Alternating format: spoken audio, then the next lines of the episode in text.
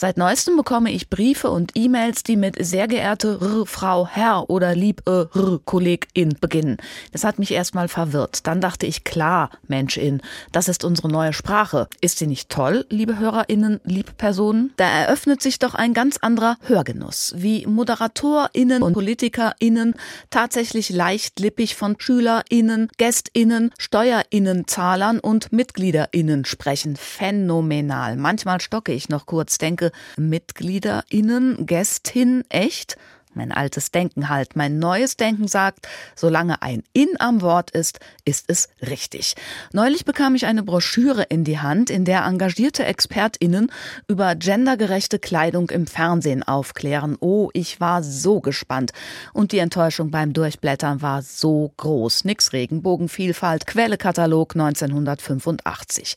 Wenn es nach mir ginge, wäre unsere Sprachumwandlung viel radikaler. Wäre ich Mütterin, jawohl, auch Väterinnen dürfen Mütterinnen sein, wäre ich Mütterin kleiner Kinderinnen und sie kämen nur mal so angenommen nach einem Zoobesuch nach Hause und würden begeistert von den Erdmännchen berichten. Ich würde sagen, Kinderinnen würde ich sagen, habt ihr bedacht, wie eher verletzend das Wort Erdmännchen für alle Erdfrauchen ist, geschweige denn für alle nicht-binären Intersternchen Bindestrich Leertaste Erdtierinnen? Hat je jemand überlegt, wie sich ein armes Peter-Männchen-Weibchen fühlt? Hat je jemand überlegt, wie es Frau Hoffmann in Mettmann geht oder Frau Mannheimer in Mannheim? Herrje, aber keine Sorge, Schwestern. Ich habe eine Petition eingereicht, dass Mann, Frau, er, sie, es bei allen deutschen Orts- und Nachnamen mit Anfangs- und Endsilbe Mann dieselbe streicht. Auch habe ich einen Brief an die bayerische Landesregierung geschrieben mit der dringenden Aufforderung, die wahre Identität des Watzmanns zu klären. Womöglich handelt es sich um die Watzfrau oder einfach nur den, die das Watz?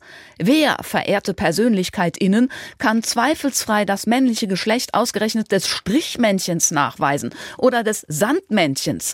Wo in aller Damenländer sind die Wasserfrauen und Steinziegen, die sich für eine Umbenennung aller Tierkreiszeichen einsetzen?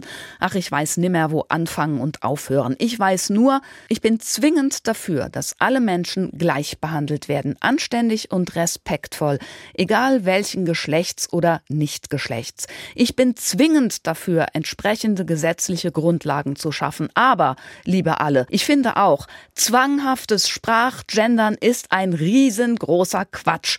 Und ich darf das sagen. Ich gehöre einer benachteiligten Gruppe an. Ich bin eine Frau.